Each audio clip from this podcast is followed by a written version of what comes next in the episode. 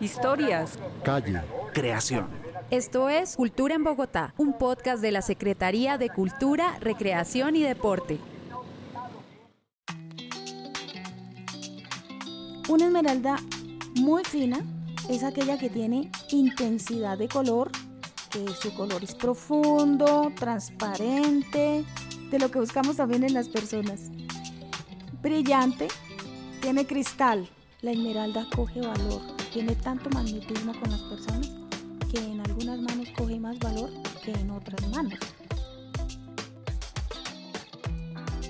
Qué bonito saludar y ser saludado. Hoy estamos en Cultura en Bogotá con Nelda Villamil. Ella es una lideresa de Boyacá, puntualmente del sector de las esmeraldas. Y hoy está con nosotros para contarnos un poco acerca de este mundo y cómo la mujer ha sido fundamental en este sector. Ella es representante además de la cooperativa multiactiva Mujer Líder Esmeraldas de Colombia. Nelda, cuéntanos, ¿tú qué crees que sería el mundo de las esmeraldas sin las mujeres? Nada, porque las mujeres tienen el 90% de acción en las minas. De resto lo hacen las máquinas y los operadores, que son los que trabajan explotando las minas. ¿Por qué la mujer tiene el 90%? Porque de la mujer siempre ha dependido la organización, la comunicación también con, con los mismos grupos de trabajo. Son las asistentes en las empresas, las mamás en la casa, las madres, esposas, compañeras y que también ellas están en toda la labor. Te invitamos a seguirnos en Spotify como Cultura en Bogotá y no olvides activar la campanita para que te notifiquen nuestros nuevos episodios. ¿Cómo llegas tú al mundo de las esmeraldas? Yo llegué al mundo de las esmeraldas hace alrededor de 40 años yo estaba muy pequeña. Obviamente mi familia habita en toda la área esmeraldera. Tengo mucha familia. ¿En dónde es? Ubiquemos un poquito a, a nuestros eh, oyentes. Nosotros estamos ubicados en el occidente de Boyacá. La cabecera de la región es Chiquinquirá yo nací en Chiquinquirá, soy de una familia de 12 hermanos, 8 mujeres, 4 hombres. Fuimos educados en el Colegio del Sagrado Corazón, Rosario. También mi papá muy emprendedor, muy amigo de la política y era un líder comunitario. Nosotros llegamos a las minas de Coscuez porque mis hermanas se casaron con esmeralderos, nosotros estuvimos trabajando muy arduamente y también teníamos fincas. Allí llega la idea de que nos íbamos a las minas de Coscuez, prácticamente refugiados de una guerra que se formó. Allí comenzamos a conocer todo el sistema minero, cómo se guaqueaba, cómo se trabajaba en los túneles, ver y conocer las esmeraldas. De hecho, el resultado de minería lo invertían en las siembras por eso era una economía con equilibrio. Lo que transformó allí esta economía fue el aviso de tanta esmeralda, comenzó a llegar muchas personas mm, flotantes, población flotante, y se comienza a crear una nueva cultura y es la cultura minera. Entonces hay esmeralda en La Peña, hay esmeralda en Coscuez, en Muso. Entonces también los campesinos dicen, bueno, nosotros también tenemos derecho, vamos porque es nuestro territorio y se comienza a formar la minería masiva en el occidente de Boyacá. ¿Por qué crees que, que las esmeraldas causan como esta pasión en las personas?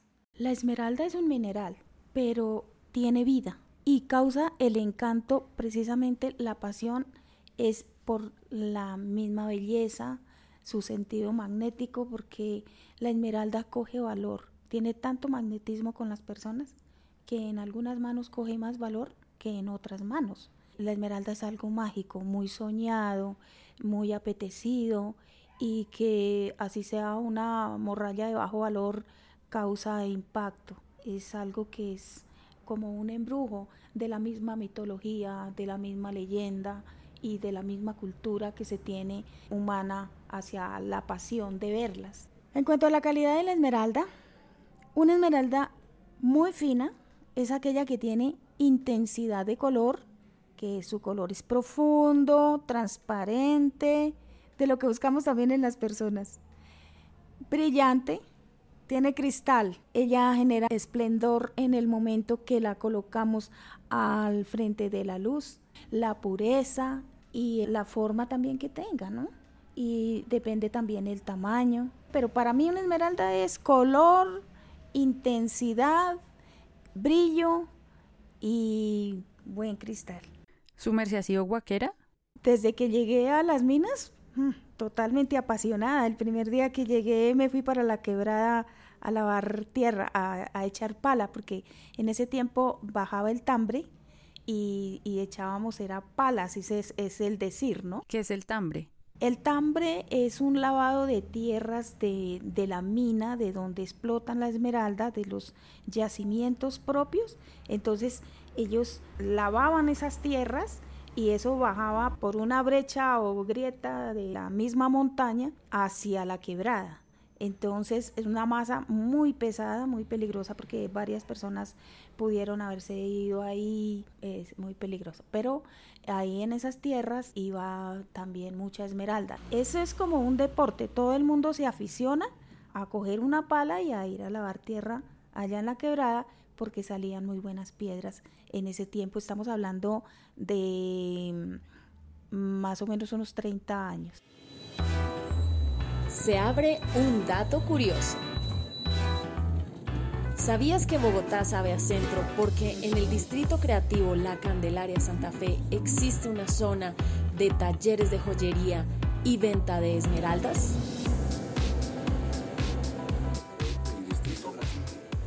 La esmeralda no tiene ni raza, ni color, no tiene tampoco clase social. La esmeralda es única. Cualquiera que vea una esmeralda, obviamente se, apasiona por verla y por ver cuánto cuesta. Y en el proceso de la esmeralda, entonces la esmeralda al salir de, porque estamos hablando del barequeo, pero si vamos al sistema minero técnico de explotación real, la esmeralda obviamente tanto de una parte como la otra sale al mercado y se convierte en un elemento selecto. Hay personas que trabajan sus esmeraldas puras y limpias, que estas esmeraldas son las que se exportan. Y en la talla, pues ya se convierte en un elemento para joyería eh, o se lleva a los países mm, eh, desarrollados, las venden allí, obviamente para, para el mismo tema. Todos estos procesos de barequeo que realizan los habitantes del occidente de Boyacá lo realizan de manera informal, es lo que se conoce como minería ilegal, porque sabemos que en el occidente de Boyacá están las multinacionales que hacen la extracción. Entonces, ¿cómo es el relacionamiento de los nativos, de los propios boyacenses con las empresas? Desde hace 12 años aparece la formalización minera, porque ahí está el, tema, que antes iba todo el mundo y explotaba, no se preguntaba de dónde iba ni a qué iba. se, mucho más libre. Una masa inmensa que se llena las minas de población flotante y apabullan prácticamente a la gente de la región, mm, porque llega gente con, con más conocimiento, con más audacia, gente sagaz que va es por lo que va. Entonces, de ahí ese, ese desorden, ese informalismo, ya comienza a ver el gobierno, bueno, ¿qué está pasando? Porque es que sale mucha esmeralda, muchísima. Y pasan a hacer este proceso y es donde se van quedando la población sin legalizarse, porque no se les hace, primero que todo debieron haber hecho un estudio, unas capacitaciones y pues obviamente capacitar al campesino que es el que está parado sobre esas tierras mineras. Decirle, no venda su finca, formalícese, haga sus documentos, hágalo así, hágale un acompañamiento a estas personas, pero entonces no fue así. El tema fue que llegaron eh, extranjeros y comenzaron a comprar minas, entonces ya comienzan es como a licitar para vender esas minas, sin tener en cuenta que nosotros podemos desarrollar una cultura grande, una economía muy avanzada con, con, el valor de esas esmeraldas, industrializarlas aquí mismo en Colombia y exportarlas Eso es lo que debieron haber hecho antes para que no ocurriera el problema que ha impactado hoy en día, que hay una pobreza y una miseria absoluta. ¿Cómo nace la cooperativa? Se hicieron hace 10 años para acá muchas organizaciones, 150, más de 200, bueno, etcétera. Hay muchas organizaciones sociales, fundaciones y asociaciones más que todo. Pero no ha habido una economía que pueda organizar a todos. Entonces nosotros como que nos direccionamos hacia ese tema de ver cómo organizamos a nuestras comunidades a través de alianzas. Es llevar una trazabilidad también, desde el barequeo hasta el desarrollo industrial de la región. Lo que pretendemos es organizar las comunidades entre asociaciones, fundaciones y, la cooperativa y juntas de acción comunal con el deseo de crear una productividad, eh, cadena productiva regional que cada una de estas asociaciones, por ejemplo, vamos a hablar de un producto que se da mucho allá, que es prácticamente con lo que más se mantienen y lo que es más económico en gran parte es la yuca. Si nosotros hacemos la economía desde el, desde el barequeo, de ahí sustentamos estas organizaciones hacia la productividad, entonces lo más económico que sembrar es yuca, pero entonces vamos a ver dónde la podemos sembrar cuáles son las fincas, por lo menos utilizar dos hectáreas de cada finca en cada municipio y hacer que toda la región la produzca para que asimismo haya una exportación. Estos son sistemas alternos para hacer que nuevamente la comunidad llegue a sus campos, que los que están aquí en Bogotá regresen a su tierra, que veamos que los recursos de nuestra tierra es muy muy productiva, son tierras fértiles, que se les puede sembrar yuca, se les puede sembrar aguacate, plátano, cacao, el cacao es de una calidad muy muy excelente y que se pueden sembrar todos los cítricos. Esas son alternativas a la economía. ¿Qué hacemos nosotros con más de 5 mil personas allá asentadas en las minas de Muso, ejemplo? Eh, entonces estas personas lo que están es creando más pobreza, más miseria. Claro, porque se convierte en un problema también ya ambiental, o sea, no solo social, sino ambiental. Problema por todos los frentes. Totalmente, y es una tierra que es tan bonita, eh, son unos paisajes hermosos para atraer al turista, para realizar proyectos turísticos. Hay recursos con los que se puede construir y reconstruir muchas cosas que pueden mejorar la vida de todas las familias del occidente de Boyacá.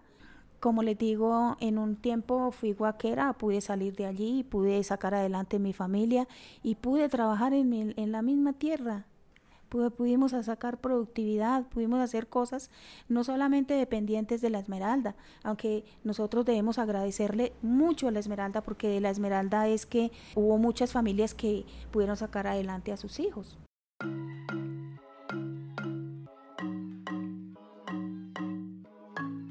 Pues escuchando a Nelda, yo no creo que sea gratuito que esté a la cabeza de la cooperativa, que precisamente sea una mujer la que esté a la cabeza de este proyecto tan supremamente organizado. ¿Cómo ve hoy en día precisamente ese rol de la mujer en este sector esmeraldero? Es un rol muy importante porque infortunadamente esto nos dimos cuenta o me he dado cuenta desde el momento que hubo las guerras esmeralderas.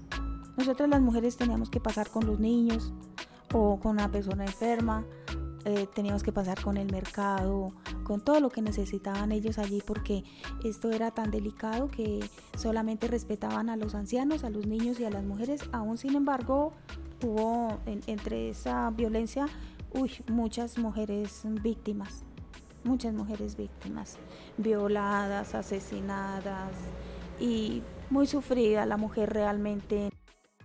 El problema que está en este momento radical es en el occidente de Boyacá. Pero si nosotros hablamos también hay necesidades y de pronto más deseos de organizarse en la región oriental y parte de Cundinamarca. De hecho que yo soy la representante legal, pero la presidente es la señora Ana Luisa Urrea. Es una persona también muy aterrizada, una persona que se desenvuelve muy bien en el campo. Y... O sea que definitivamente el liderazgo para transformar el sector esmeraldero en algo mucho más organizado, pues está en cabeza de, de dos mujeres. No, hay muchas mujeres líderes. Ahí todas son líderes y son muy emprendedoras. No puedo decir que yo estoy trabajando sola porque cada una pone su grano de arena. De hecho, como que me impulsan a que las cosas se hagan rápido, porque de, yo soy muy tranquila. Bueno, eso sí, todas las mujeres boyacenses de por sí son muy guerreras. Tenemos también un equipo de antropólogos tenemos un equipo bien estructurado para el manejo de la cooperativa y nos da confianza de poder hacer nuestras propuestas a las comunidades, al Estado, a las mismas empresas. Vamos enfocados a arreglar nuestra economía de la región, a que haya paz y que haya buen progreso y, y bueno bienestar para todas las familias, porque es para la familia en cabeza de la mujer. Nelda, ¿y las mujeres esmeralderas a qué tipo de violencia se enfrentan? ¿Qué tenemos que enfrentar las mujeres en este mundo de la esmeralda? Las mujeres somos más indicadas al, tema de la paz, porque donde han habido todas estas violencias, como les dije, teníamos que las mujeres estar transportando los mercados, transportando todo lo que se necesitaba y estar del otro lado muy calladitas. Entonces, esa es una, una de las cosas que, que tuvo que enfrentar la, la mujer. Ser valiente, disculpen la expresión, pero ser muy berraca y aguerrida para saber que tiene que reemplazar a su esposo cuando el esposo no tiene dinero y que tiene que trabajar y que sabe que si le tocó lavar ropas, las lavó. Pero la mujer esmeraldera nunca deja aguantar hambre a sus hijos. Como sea, trabaja juiciosa. Hay muchas mujeres que aparte de la guaquería, ellas tienen sus familias lejos por ejemplo, la mujer flotante allá tiene que llegar a enfrentar situaciones bastante delicadas que la han llevado, esto es, esto es algo que es muy doloroso para mí decirlo con mis palabras, la ha llevado a la prostitución. Mire, antes de que nosotros nos fuéramos para esa mina, ¿cuál era la versión que tenía yo de las mujeres esmeralderas? Que eran unas mujeres que solamente servían para el oficio doméstico o para las necesidades del hombre y de hecho que cuidado, voy a ver si me trato con ella o salgo con ella o tenga una relación de trabajo con ella porque me estoy desacreditando. Vea sorpresa, tan grande como el valor de la mujer. La mujer no tenía ningún valor. Y esto es lo que más me causó tristeza desde ese tiempo, porque yo decía, a veces yo llegué como a los 11, 12 años, que, que precisamente a esa edad es cuando le hacen a uno tantas recomendaciones y cuidado con ella, ella te puede llevar, ella te puede dañar, ella te... Y yo decía, pero no, yo las veo que todas son buenas personas. Para mí no hay mujer mala. Y, desde allá, desde pequeña, me comienza la curiosidad. Mire que las mujeres son muy talentosas, son muy inteligentes, emprendedoras. Con muchas mujeres tuve que pasar por sitios, pero muy peligrosos. Y a mí no me interesó esas cosas de la reputación de la mujer. ¿Qué pasaba? Era que sencillamente a la mujer nunca le dieron valor. La mujer era para hacer oficio, para cuidar los niños. Vean, no, hay muchas mujeres muy valiosas, muy inteligentes, como lo repito, y creo que con ellas se puede hacer grandes cosas. Y ellas son las que vienen poniéndole la cara al desarrollo económico en toda la región esmeraldera. ¿Cuántas mujeres están en la cooperativa? Que tú dices que son muchas líderes, lideresas. Ahorita hicimos un filtro, habían 55 familias. Nosotros hablamos de familias, no tanto de mujeres, porque por el tema de familia incluyen hombres. Entonces hay hombres que nos están prestando pues un, un gran servicio en la cooperativa. ¿Cómo se relaciona el proyecto de la cooperativa con las esmeraldas que vemos en el centro de Bogotá? Inicialmente, quienes comenzamos a hacer la cooperativa fuimos personas emprendedoras del comercio de la esmeralda en la Candelaria. Nosotras nos pusimos a analizar qué estábamos haciendo cada una y entre ellas había las comerciantes, talladoras, comisionistas, la compañera donde nació la, la, empresa, que es Teresita, Teresa Álvarez, ella hace trabajo de embellecimiento de, de, Esmeralda. Luisa también, ella maneja todo el tema minero en su región de Gachalá. Las minas de Gachalá producen también unas esmeraldas de altísima calidad. Pues Nelda, qué historia más bonita la verdad y creo que es un placer para quienes realizamos este podcast y para quienes nos escuchan haber podido conocer un poco, que es muy poquito, en realidad podríamos quedarnos acá días y días hablando, pero conocer un poco más de este mundo que para muchos precisamente es simplemente una que vemos en una vitrina. Y es muy lindo poder conocer todo lo que hay detrás, desde tiempos muy muy antiguos hasta cómo está ahorita conformado este sector y cómo ustedes han dado pues ese paso para organizarse entre ustedes mismos. Y pues supremamente más lindo que sea esto un grupo de mujeres lideresas por la comunidad de Boyacá y de Cundinamarca y pues de toda la zona esmeraldera de Colombia. Muchas gracias por haber venido a Cultura en Bogotá, muchas gracias por habernos contado esta historia. En Spotify puedes escucharnos de forma gratuita y además calificar nuestro podcast Cultura en Bogotá.